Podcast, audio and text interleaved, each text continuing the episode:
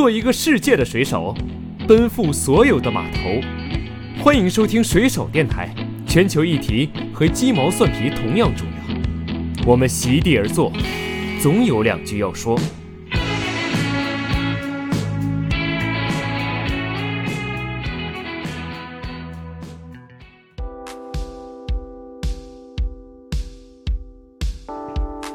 就是当你让大家的意识提升之后，如果你没有紧跟着给一个解决方案，或者给一个所谓的这个大家可以做的行动的时候，你单纯的让大家提升意识，其实也没有什么，也不是叫没有用。但是 so what？你下一步多一个东西是断档的，所以反而可能就需要有更多的项目去做支持。他先是因为通过大学里面的各种研究得出一个结论，说我们现有这样的环境问题，然后这个问题被。擅长说故事的人包装好传播出去了，然后大众才觉得哦，我要需要解决这个问题，才有所谓的 ESG 这个职业。我觉得真的是啊，我我其实我之前跟我团队沟通的时候，我都跟他们说说，哎，您就把我当一 in house 乙方。我发现，包括像我想要做电台，我想要推动一个社会改变，我想要影响一个社会改变，都是从一个好故事开始的，这就是传播的价值。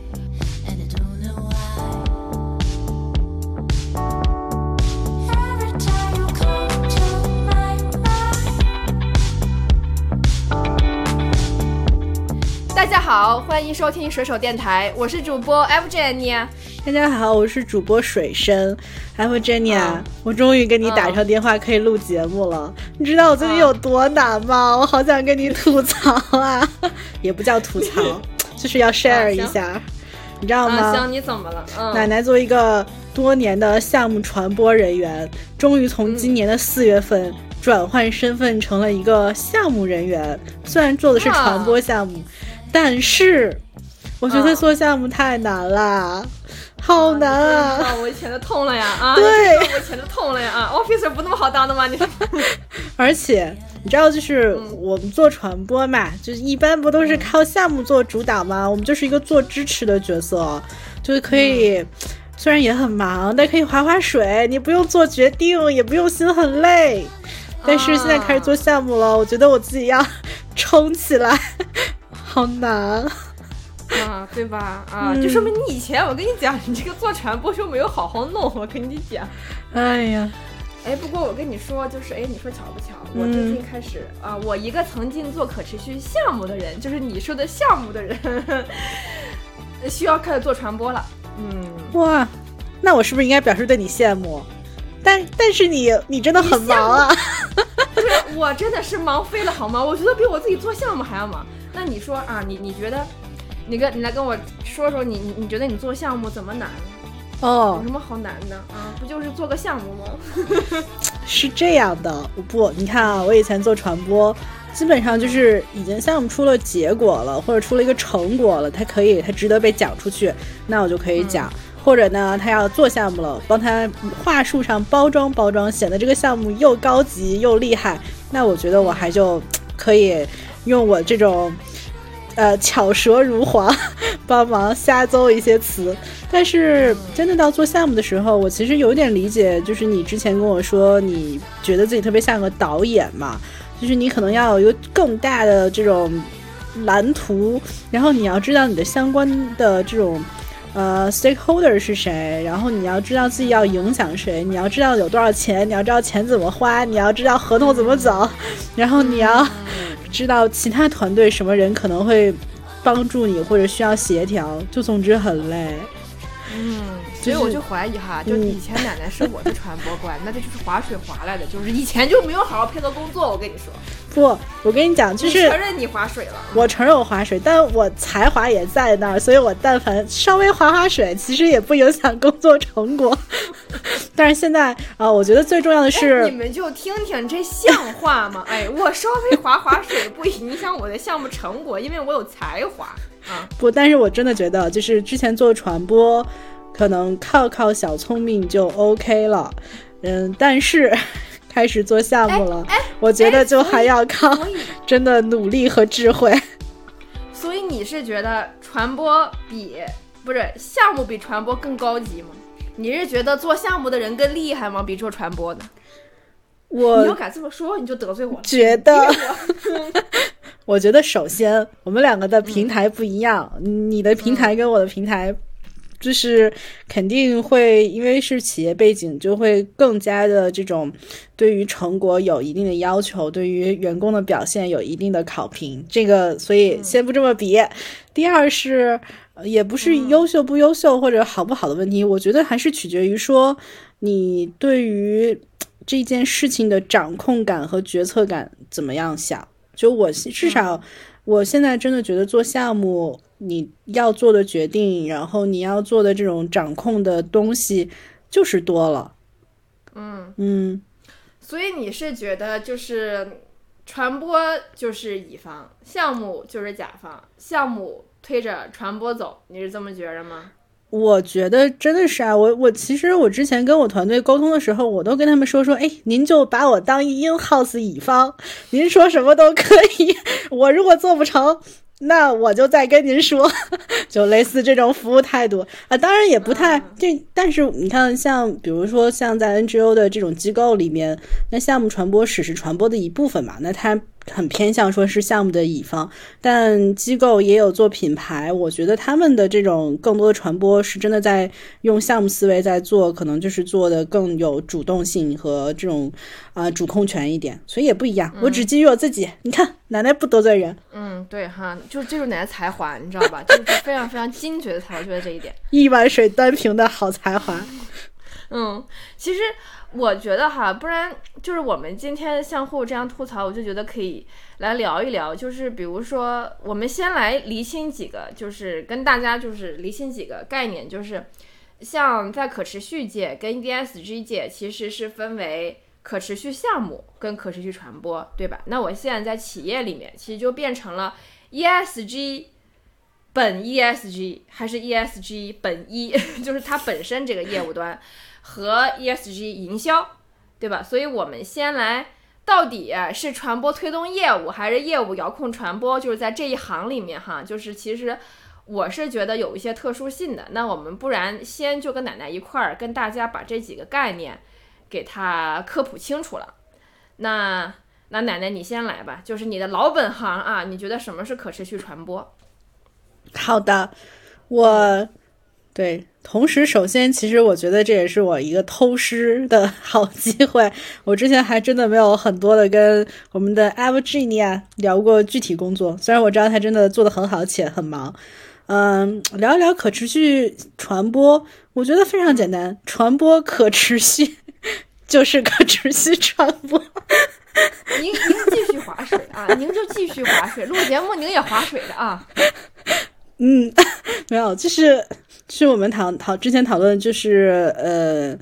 可持续这个概念本身就是联合国它从两千年的这个嗯千年可持续发展目标，再到后面它有十四十七个啊 SDG Sustainable Development Goals，就是它有它的一定的一些目标。那这个里边既包括社会相关，比如说嗯女性赋权，比如说教育平权。这些，然后水水资源，什么动物保护，对对对，多样性保护，气候变化，土地，巴拉巴拉巴拉这种。对，像你刚才谈论的，更多是偏向于就是 E E 层面，就是 environment。刚才讨论是 S，算是 social 层面。那 G 也就是更多包括比如社会治理，那可能里边对于比如说，呃，这个叫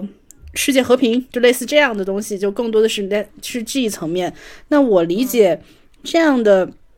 一些目标也是说，期待人类的发展，他在做自身族群的发展的时候，既考虑到自身的平等，考虑到自身的这种资源能够更好的为所有人服务，同时也考虑到在这个星球上，然后它你我们所使用的资源和我们更多的这样的一些外部的资源是可以，呃，更好的为我们整个组。种群嘛，或者族群的延续做服务的，对啊，就是可持续嘛，就是东北虎种群，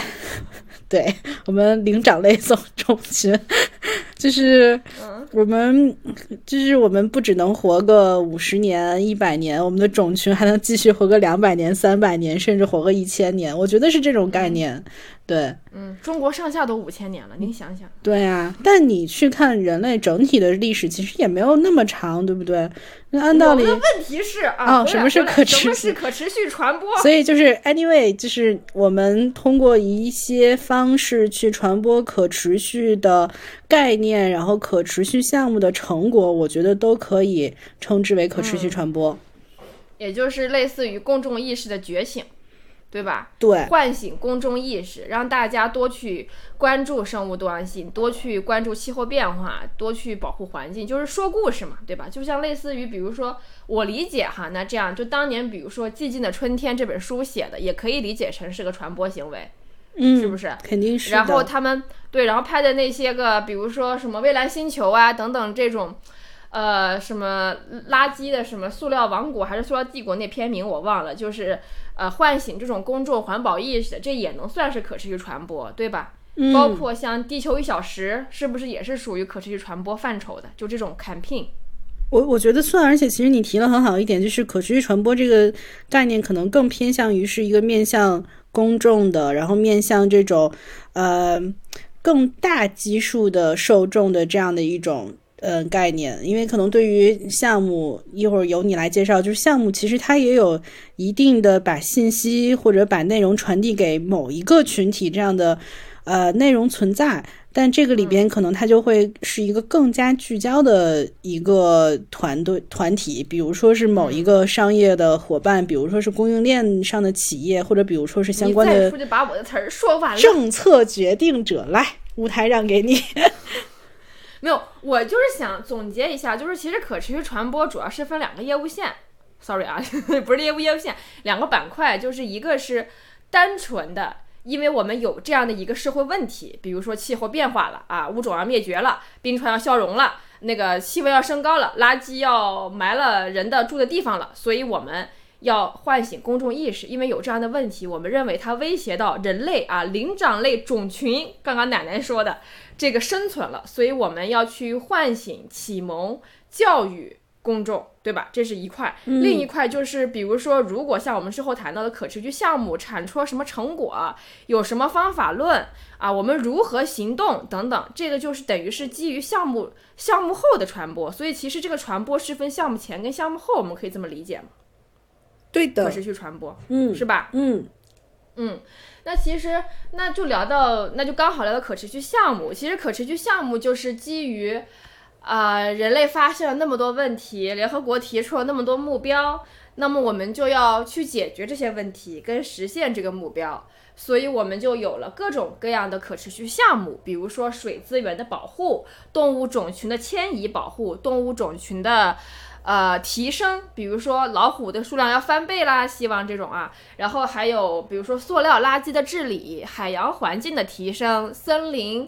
比如说我们在使用一些森林森林产品的时候，不只包括木材，可能还包括棕榈油，包括肉类，包括大豆等等这些森林产品，我们在取用的时候有没有更好的、更先进的、更高效的管理方式，可以让森林的资源可以更可持续的使用？Anyway。就是技术流，可持续项目就是技术流，就是就是怎么样解决这些环境问题，怎么样去治理气候变化，怎么样控制一点五度，就是解决问题的这帮人，我们就称之为可持续项目，就是稳扎稳打技术流，可以这么概括，对吧？嗯嗯，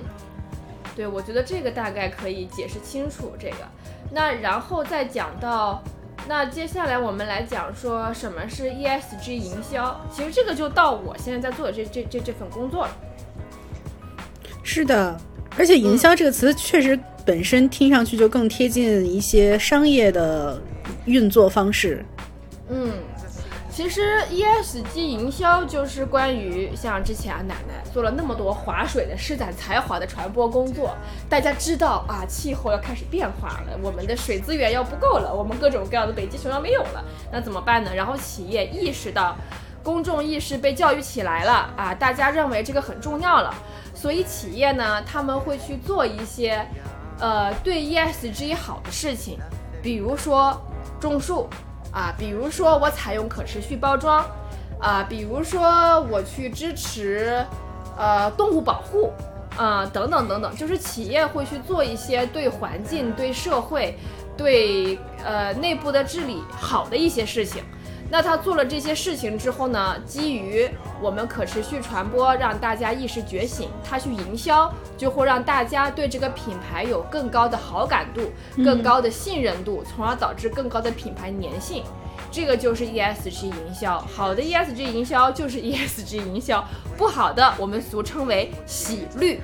（greenwash）。对，就是你企业重污染了，但是我随便就是我捐钱啊，我捐钱种树。所以我就环保了，这就属于洗绿啊，这就是不好的 ESG 营销。所以这个就是这样的一个概念。然后再到 ESG 本 G 或者 ESG 本一，就它自己这个本身哈，就在企业里面，其实就是，呃，就是那些奶奶平常倡导那些工作，比如说你要有可持续供应链，我怎么解决，对吧？奶奶做碳的传播。做完之后啊，我企业要减碳啊，奶奶说你们要控制在一点五度，好，然后企业就要去给自己的工厂做碳盘查，看我全年排碳多少，哦，我要怎么减碳，我制定碳的目标怎么控制，这是企业自身碳的管理。然后还有比如说，如果它是水污染的行业，它要怎么治理它这个污染，怎么治理这个排泄物，怎么治理空气的这种不是排泄物，排废就是废水或者废气等等等等，就是企业自身。它硬核的这种解决环境问题或者说社会问题的一些方式跟方法，其实也是我认为就是 ESG 是对应可持续项目的，就是它是真正要解决企业的环境问题，真正解决企业的社会问题的。这个就是去做项目的人员，我真的要去埋到。业务线里面去摸排我的供应链是不是都干净了，是不是都是可持续的这种。那 ESG 营销呢，就是把企业做得好的事情，甚至是企业没有做的一些事情，不对，是企业 ESG 业务线里面没有做的事情。比如我我去呃那个保护一个物种了，那这个可能是企业里面业务线自己不会太去做的一件事情。那呃，它营销可以自己来主主导这个项目。所以这个就是我认为是我们今天想要探讨几个话题，它的一些基本的科普跟概念吧。我觉得大致有这么一个解释。楠楠，你有什么想要补充的吗？对，其实我觉得有一个概念提的很好，就是可持续传播和 ESG 营销。大概会有什么样的区别，或者是不是会有区别？我自己本身因为是这个 NGO 的背景嘛，我其实会觉得可持续传播可能相对佛系一点，就是它，尤其是对于 NGO 来说，可能它更多的在考虑做的是一种所谓可持续传播，就是它更主要的是我把一定的这种觉得需要公众了解的信息传递出去，那这个信息指导了大家的行为，或者是让大家改变意识。可能就可以了，但我不一定那么需要说，我传递这个信息跟我本身的机构有一个强绑定，或者跟我本身的产品有一个强绑定。我觉得这个可能是呃更佛系的一种做法。那这也说明它的方式可能就更加的呃不能叫 easy，但它可能不需要那么有很强的这种嗯被评估或者被 measurement 的这样的一个要求。但我也在想说，ESG 营销尤其是偏这种商业背景，那它可能要求的这个。对于这种回馈，或者是他的这种最后的这种品呃审核，或者他的这种评估要求会更高，因为你不只是要传递出去这个信息，你还需要说，你可能受众他在了解 ESG 的信息的时候，还要跟所在的这个品牌有一个强绑定，那这个可能需要的技巧，或者呃你要去。用内容去展现的这种方式就更加的要讲究一些，所以我觉得可能还是营销嘛，always 是一个技术活，是一个非常考虑 考验智商和大脑还有手段手腕的一个很重要的商业世界的这个重要组成部分。我觉得上手腕不是坏事，就是它是一个就是你的 methods and tools 嘛。行，那我们接下来呢？科普完了之后，我们先来聊一聊，就是我们各自对自己曾经的本职工作啊，一个是项目，一个是传播。完了，我们现在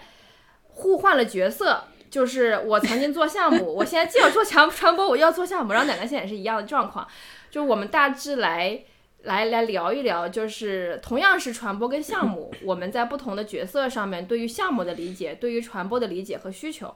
然后同时我这边也可以来聊一聊，我作为传播的话，我可能对项目的一些一些期待呀，还有理解呀，还有相互之间的一些一些互动。那奶奶，不是你先来？好，我聊项目和传播时候，其实可以再聊一个更就可能基于自己的一些背景，还有一个更大的背景，我觉得可以多聊两句。第一个是我我是学新闻出身的，然后我的研究生和本科其实都是读新闻。然后后来读研究生的时候，了解到有就是 NGO 这样的一个一个一这种形式的组织，然后可以也去做包括议题设置，然后包括去引导舆论。我呃，这个这个词不知道现在危不危险，但是 就是你可以做一些让大家关注某一件事情嘛，我觉得就很好，尤其是出于。新闻学的背景，我觉得很多媒体甚至都做不出来这样的事情，因为现在很多的媒体，全球啊，就更多的是对于现有的信息的一种处理，而不是说他去推一种新的概念。所以我觉得这个东西很着迷，然后我就想进入了 NGO。但是进入 NGO 之后，我发现，就是当你让大家的意识提升之后，如果你没有紧跟着给一个解决方案，或者给一个所谓的这个大家可以做的行动的时候，你单纯的让大家提升意识，其实也没有什么，也不叫没有用。但是，so what？你下一步多一个东西是断档的，那反而可能空的嘛。对对对，所以反而可能就需要有更多的项目去做支持。而且，从我们自己整个的 NGO 的这样的一个工作方式来看的话，其实传播也真的是对于项目的一个支持的角色。因为你不管你的 budget 还是说你的这种。嗯，就是核心的这种传播的内容，其实很多是依赖于你的项目怎么做，你的项目倡导的是一种什么样的方式，所以还是嗯，整体上对于呃项目是一个更加，就项目可能是那个主心骨，然后传播其实反而会变成一个辅助的角色。那嗯，因为从某种程度上讲，至少我工作的 NGO 还是一个。虽然做倡导，但他还是期待说我们做一些实际的工作的这样的一个风格。当然，你我们如果去看全球的环境的话，还是有很多的 NGO 可能他们做特别偏向于公众倡导的传播的项目。那对于他们来说，可能是另外一个语境，那可能传播就是一个主心骨了。但是我归根结底，我是觉得项目，嗯，会比传播更加的切实际，然后更加的是这种行动的东西。就奶奶就是属于那种啊，其实很有实力，谎称自己划水。来，我来，我来，我来说我的。其实我我过往跟奶奶的配合是非常非常开心的。那我就来说说，我既在 NGO 也在企业都干过可持续呃的项目，然后也做在做 ESG 本身的事情，同时也在做 ESG 营销，等于是我我就是尝试了三种不同的。角色之后我的感觉，首先，曾经我在 NGO 的时候，我发现，因为奶奶不仅配合我一个项目官，她也配合别的项目官。然后呢，我就发现奶奶跟别的项目官的关系，有有的时候那些项目官就会对奶奶，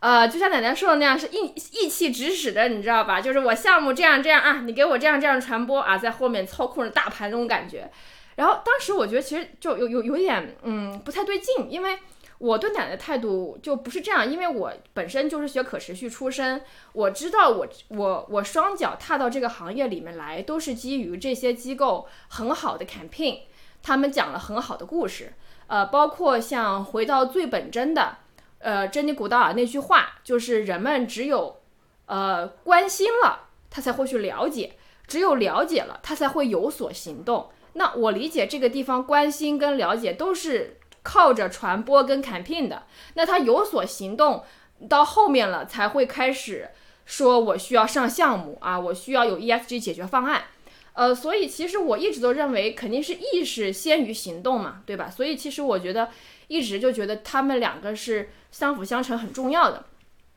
但是其实就说句实在话，我自己曾经在选择职业的时候，最一开始。我刚从可持续、从能源跟环境政策这个、这个、这个、这个专业的研究生毕业的时候，我当时就觉得我一定要去去我最想去的那个机构，我要做项目啊，我一定要做气候项目，我一定要做环境解决的项目，我要做很漂亮的可持续的项目，因为我总觉得项目真的可以解决问题的。呃那些人更厉害啊、那些人更有本事。然后作为一个 INTJ 本身就是有一些慕强的心理，所以我就朝那个方向去了。那为什么后来现在我在选择选择我这份工作的时候，它有百分之五十的呃工作时间或者工作职能是做传播的呢？因为我真正发现了传播的价值，就是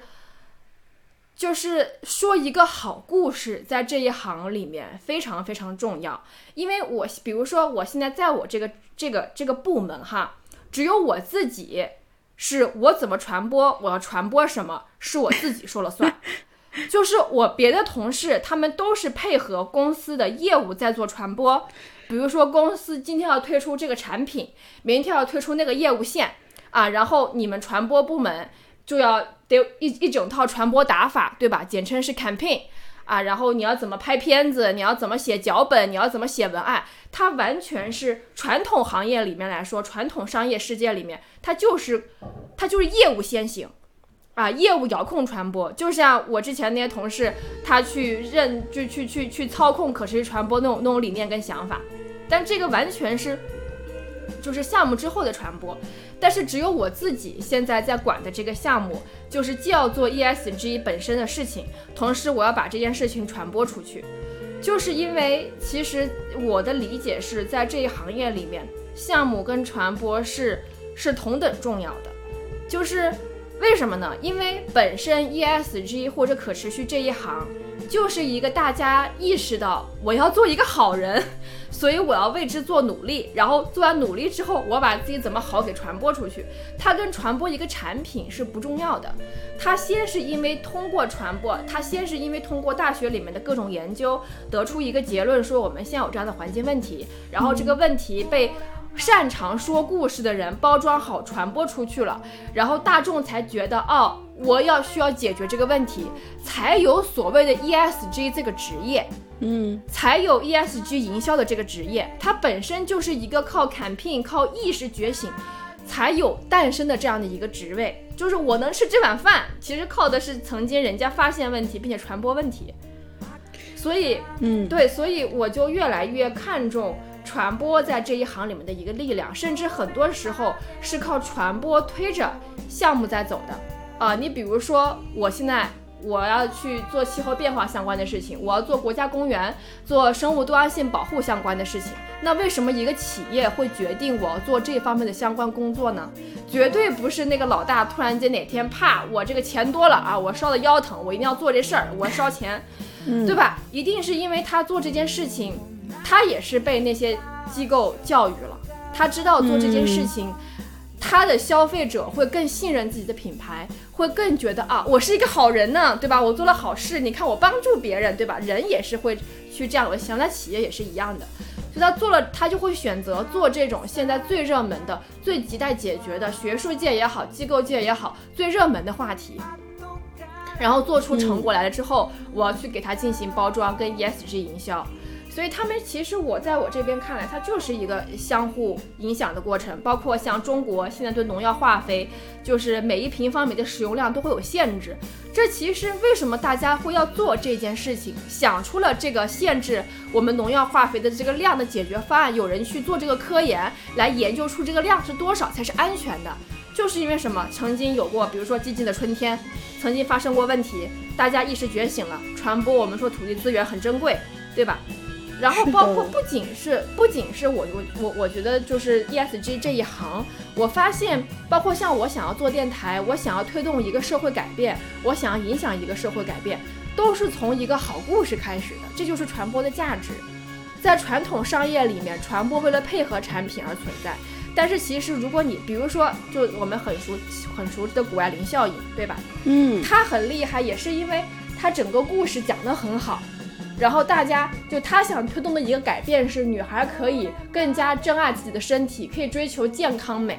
可以怎么怎么样。他能够带起这一波浪潮，带起这一波风潮，也是因为人家擅长讲故事，并且人家在业务层面上做到了。如果他业务层面上做到了，他不擅长讲这个故事，他没有去，比如说前段时间走 LV 那个大秀，去用自己最好的一面，哇，闪亮登场在大家面前，有这样的一份传播，有这样的一个打法，大家也不会觉得哇，这个女孩好棒，我也想要成为这样。是他自己也说，他希望有自己的声音去影响别人，这不也是传播的力量吗？是的，我觉得听懂了。我们的 Virginia 一个人就是一个闭环，我觉得你很厉害。但但是说回来，其实我觉得很就是这个东西能第一是能听到很难，因为如果你自己要做很多事情，呃，肯定要做很多决定，然后要做更多的沟通。但另外一点，安慰你一下，你看那些金庸小说里边能左右互搏的都是特别厉害的人，所以你现在也是在做这样的一件事情，就是在左右互搏的向外修行。左右互搏是什么？不好意思，就是好像是自己能跟自己打，就是你能跟自己下棋，你一会儿黑子儿，你一会儿白子儿，然后左右互搏，好像就是说你自己能跟自己打，然后你自己能拆自己的招。哦，我不能，我可不能拆自己的招，或者你能，我就这一招，我跟你说。有，其实其实我真的是在探索阶段，就是。因为我是一个理科生，所以其实我对文字不是很敏感，就冷不丁有时候能够讲出一两句啊，奶奶觉得特别有文化的话。你你的文字写的很好，大家不知道大家知不知道？因为奶奶真的还挺懒，还划水。我们所有的小宇宙上的文本全是艾维珍妮亚写的，写的这不是非常好吗？行，从这期开始奶奶写。哎呀，不要了啦，你来写了啦，写那么好。就这样划水的，完全就这样划水的。但但是话说回来，就是我非常认同你刚才说的，而且我觉得，嗯，重新认识到说传播它很很重要，它可能甚至能影响影有影响力的人，这件事情可能就可以放大它传播的效应。我很认同嘛。然后刚才也说说，再讲个更。大一点的故事，其实今年是二零二二年，就这个年度，其实对于环境领域也挺重要的。一个是我们今年其实是呃七二年联合国第一次开这个首个环境议题的重大会议，就是在这一年，然后开在了瑞典的斯德哥尔摩，然后那个时候也确立了第一个环境日，所以每年的六月五号是环境日嘛。那这个其实就是第一次。联合国层面就是从一个全球层面把所谓环境议题变成一个很重要的政治议题。那背景其实也就像你刚才提到，那可能有包括类似激进春天，大家对于这种农药的使用或者人类的这种生产行为对于环境的污染已经开始有意识了。然后包括那个时候，其实也不管是很多的西方国家，他们已经出现了很严重的空气污染的问题，然后。再包括六七十年代，像这种欧美的嬉皮士运动，大家也在反思说，那你的工业化进展是不是有点问题？对于人自己本身的一些呃好的观念，或者对于环境是不是有影响？所以这些东西真的都推动着人们从意识上觉醒，然后说我们去做一个这样的会议，然后我们。我们慢慢的让更多的人意识到，说环境这件事情是必须要被 care 的，或者是必须要关注的。那这个是七二年，再再往后二十年，其实九二年也是在六月份左右，在巴西的里约热内卢，然后办了联合国的环境与发展大会，就那个会议。就叫全球环境首脑会议，它多了两个字，叫首脑，也就是说，它它更重要了。它啊，对它它其实就上升到说各个国家的领导人，呃，关注这件事情了。那可能就是说，这二十年我们通过传播的方式影响到了有影响力的人，而且它除了是首脑以外，它还签订了很多，包括气候变化框架公约，包括森林公约。包括这种里约的所谓环境发展宣言，又叫地球宪章，就这些里边开始把很多的所谓环境传播或者环境议题上的这种目标变成了具体的行动。其实跟就是我们刚才聊这种先有意识后行动，这个历史上的沿袭也是这样的。而且为什么对？而且为什么我觉得就是那目前来看，因为其实环境问题也一直有变化。那可能五十年前塑料。没有这么盛行，但现在塑料这么盛行了，所以塑料可能变成了一个新的问题。那它也就意味着，它传播的这个使命其实没有结束，一直会有不同的这样的环境议题出现，需要大家意识到。那与此同时，因为我们一直在做项目，然后在做可持续项目，在做环境的项目的时候，你还会发现新的问题。那新的问题，它就可能需要也是先让大家意识到有这个问题，然后再做这样的行动。所以两边真的是相辅相成。嗯，对我我我特别特别认同这一点，就比如说像奶奶刚刚讲的各种行动啊，什么运动，什么什么会议，什么 initiative 等等等等等等这些，其实都是传播 campaign 层面的一个东西。他们一直都是先有这些，然后才有后面的解决方案。所以其实包括像你看现在有很多呃。我想说两点，就是第一点说，包括像有很多所谓的生态向好型的商业，比如说我这个我这个，就大家肯定听过这个公司哈，就是他们的包袋是用塑料瓶做的，对吧？因为这个就是基于这个大塑料的这个这个污染，这个传播这一波热潮，有各种各样的机构都在做这个 campaign，所以这把这个话讲得很热，然后才有这样的企业会去想要说，我用海洋垃圾做墨镜。对吧？我用大家回收的瓶子去做很好看的包包，但的确很好看啊，那个那个包包不是说就是就是随便做一个破布的烂棉花什么弄弄弄弄弄一块那种。所以你看这些企业的新兴也是仰仗于传播带来的社会意识觉醒，然后才有哎这样的一个商业模式，这样的一个解决方案。所以其实我觉得，我真的觉得就是你说。传播跟业务谁主导谁，谁推动谁，我觉得都不好说。就在我这个地方看来，我现在的观察，以我现在的阅历，哈，得到的一个有限的结论就是，他们两个互为解决方案，而同时为解决方案。就是项目是不传播是解决意识层面的解决方案，它要让大家意识到，它要解决意识不够这个问题。那项目就是解决意识到了之后，我要解决这个环境问题。他们两个。是同等重要的解决方案，在我看来，对我觉得我就很认同。就是现在想一想，嗯，对，就是可能确实不是一个附属另外一个。就比如说，并不是传播是呃管家，然后项目是蝙蝠侠，然后管家要服务于蝙蝠侠，可能就是两边是。蝙蝠侠和哎，他那宇宙里边还有什么超级英雄？就是我就看你继续怎么找啊，反正我没怎么看漫威，你就继续。我也不知道，完了就是哎，你就那就那就比如说神奇女侠是不是？就是如果他们两个可能就在一起组成了英雄联盟，神奇 好像是你你你说猫女我还好一点儿，不但好像前段时间。那个我还瞅了一眼腾讯上四个多小时的那个英雄联盟的。呃，电影，然后阿本阿弗莱克是蝙蝠侠，然后那个盖尔加朵是神奇女侠，如果我没记错的话。所以确实就是，如果两边都是那种就是类似，嗯，更好的有主动性的话，其实它确实就是一个英雄联盟。哎，对，我录这期节目 硬组一个 CP，对吗？漫威听了想落泪这种 CP，你知道吗？但他俩反正都是单身吧？英雄英雄，哎。那个蝙蝠侠和蜘蛛，哎，和那个，你这不是拉郎配吗？嗯，你这跟那些相亲的大妈大婶有什么区别？你说，应该有吧？他们都不知道这两个人。继续扯，你就。但但我知道你 get 了我的概我的概念，嗯嗯嗯，是，嗯，必须能 get 到哈，就对。要是 get 不到呢，咱俩早崩了。我跟你说，对，哎。对，哎，我刚刚还想讲一个什么来着？就是，呃，另一点就是，就是我觉得其实可持续传播跟 ESG 之间其实是有一些爱恨情仇的，你知道吧？就是像我刚刚讲了，可持续传播把这股社会浪潮带起来，跟大家说啊，种树是好的啊，我们要那个关注气候变化。但是有很多行业，尤其是重污染的一些企业，他们知道了 ESG 的甜头啊，我营销我对我品牌的好处，所以，呃，如果是好的 ESG 营销，相互之间可以共同加持来推动我们的可持续不断向一个好的方向发展。因为其实商业的确，他财力在那儿，所以他真的可以去。去去做更多的操作跟动作，就是在经费上啊，咱们都知道经费对于制作来说是非常非常重要的一件事情。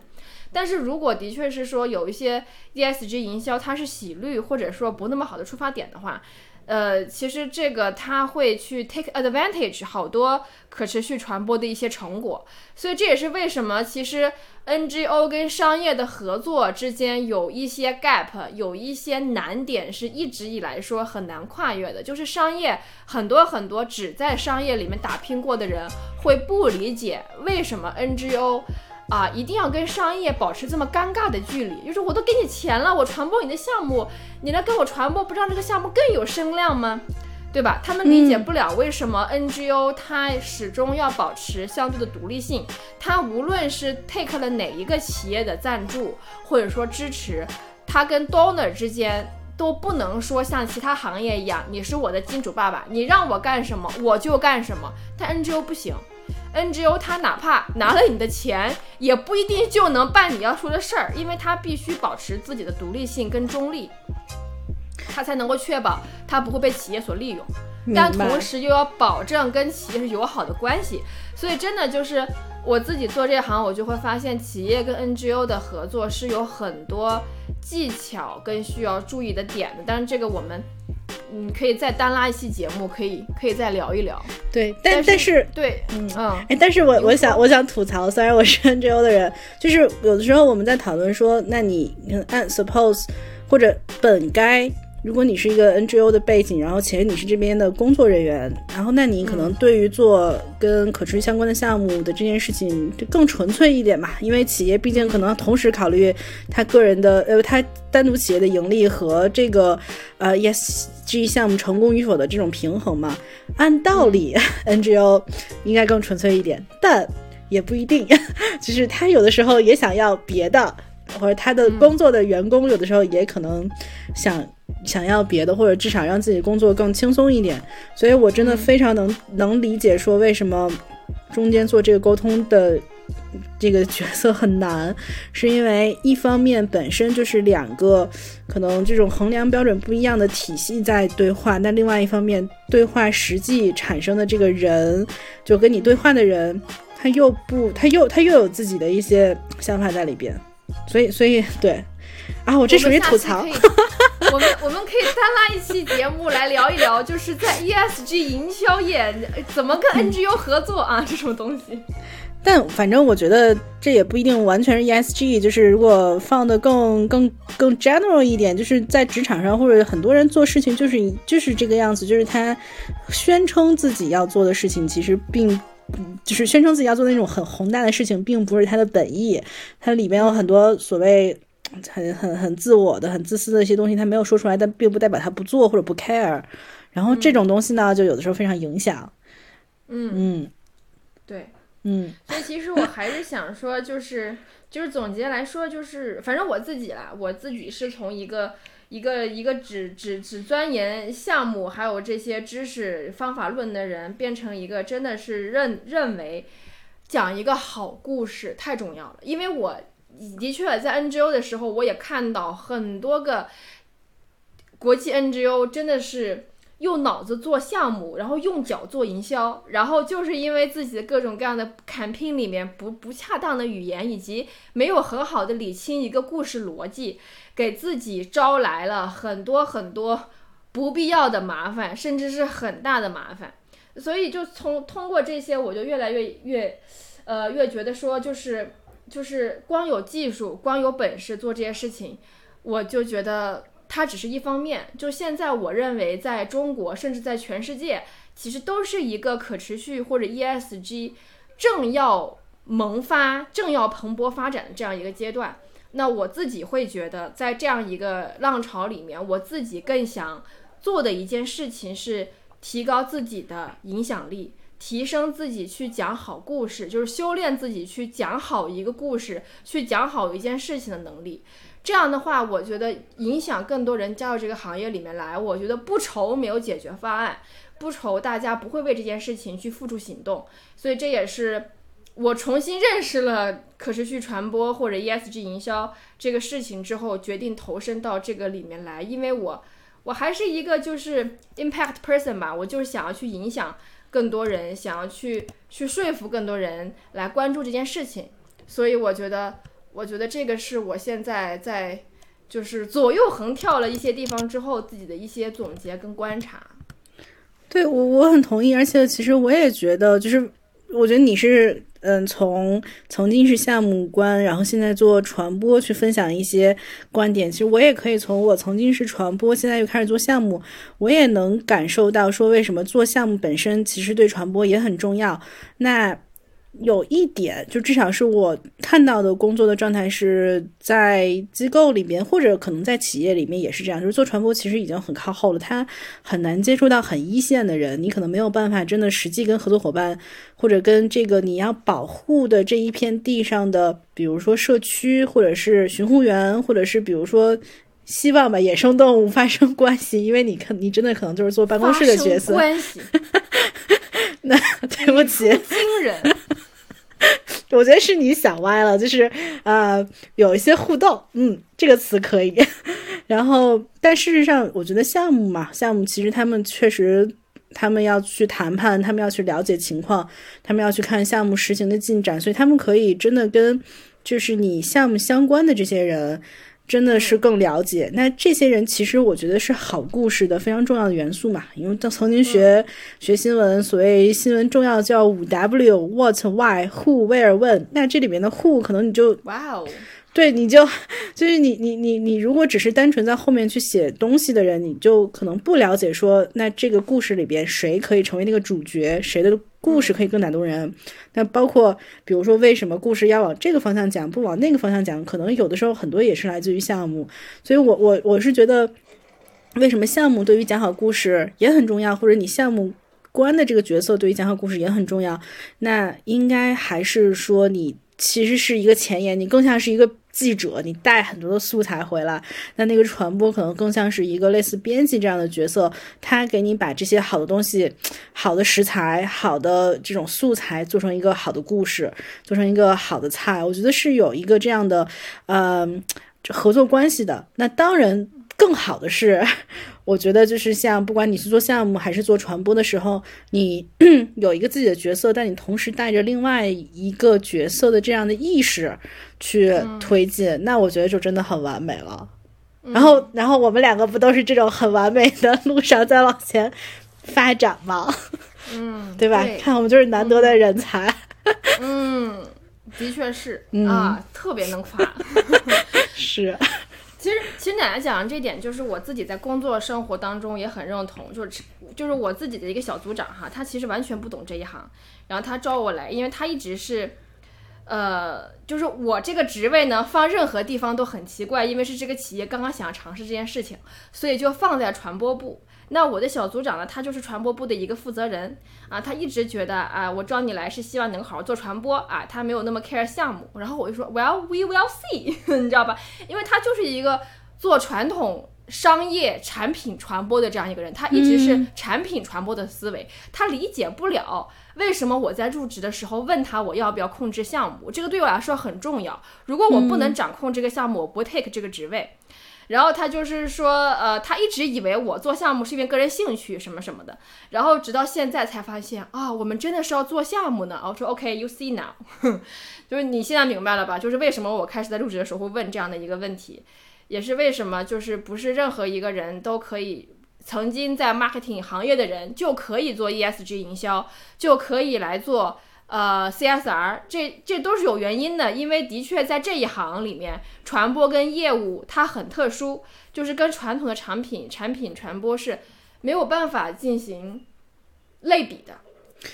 对我，我觉得你说这一点又很对，就是我们刚才在聊 ESG 营销跟可可持续传播的区别，但现在我们再去考虑说 ESG 营销和普通的营销的差别在哪里，就是很多的传统的营销，它可能是一个。产品一种服务，它本身在制作出来的时候，这个东西可能就某种层面上就是在迎合现有受众的一些需求，然后为他们提供的。所以你至少在所谓意识意识。搭建或者提升这一块的工作已经完成了，就是大家就是在做一个，呃，已经知道的事情做得更好，做成花儿。那可能这个是传统的营销。那 ESG 营销，我觉得，嗯，很大的一个复杂程度就是你在做，同时在做意识提升和告诉人家这事儿特别好，就是你可能就是告诉他 what 和 why，就是类似这一种。所以我觉得也也有很大的复杂性，而且本身 ESG 营销再回过来，我们去聊。当然，这个更更就是他确实就是在讲一个更复杂的故事，你确实就是在挑战自己。然后这个复杂不只是说你的内容复杂，而且可能就是你面对的受众也很复杂，你所处的环境也很复杂。我们现在当然觉得气候议题可能大家有一部分人能接受，但同时可能还是会有一部分人觉得气候变化并不需要被关注，或者他甚至你关注他就是有点问题，或者他就是一个阴谋论，就是对，就是这些东西也同样存在，就是确实是面临了一个更加复杂的环境在做这样的事情。对，所以说讲故事的能力特别特别的重要，不然的话，就可能你明明是想要做一件好事，变成大家都在攻击你。对，然后这也是为什么我我会觉得企业有的时候，我觉得它可以在所谓 ESG 营销或者可持续传播上做的很好的一点是，你知道，就是对于 NGO 来说，它面对的公众 almost 是没有分类或者分层的。就是他可能就是那一些人，只是说你在投广告的时候，可能你跟他说，哎，我特别想投十八到四十岁的人，我可能投了更多的女性，不投男性，就类似他可能用这种方式来做一定的受众的划分，但他不会做的那么的细，也没有办法做那么的细。可是我觉得就是，比如说你的工作或者一些企业的 ESG 营销，我觉得很有价值，是他已经先，因为他的很多 ESG 营销是基于他的品牌嘛，所以他其实要传递的信息，首先是已经。就可能信任他或者喜欢他的那些用户或者是消费者，就这些人其实已经是一些可能很优秀的人，或者是说他们可能对于一定的呃理念更加容易接受。就我觉得你们可能甚至你们的传播会更加的有效。这也是为什么我觉得企业的 ESG 营销从某种程度上讲，它是可能它甚至能发挥自己很独特的作用的。好的，奶奶，我们欢迎你的加入。那你的小领导就要同时领导两个 非常难搞的人。没事，我们两个自成一派，嗯，就这样，不需要领导，哎，就这样。对，好。那我们这期节目，我觉得话题聊的也差不多了。事情，我觉得我们两个自己这方面的观察也基本上能说的都解释的挺清楚的了。那我觉得我们就 wrap up 就到这里了。然后非常感谢大家这一次的收听。然后我们下期再见。对，然后以及这次的文案还是艾娃这底下写，拜拜。的尽头一定会有什么吧。我们一起一起去吧。我们去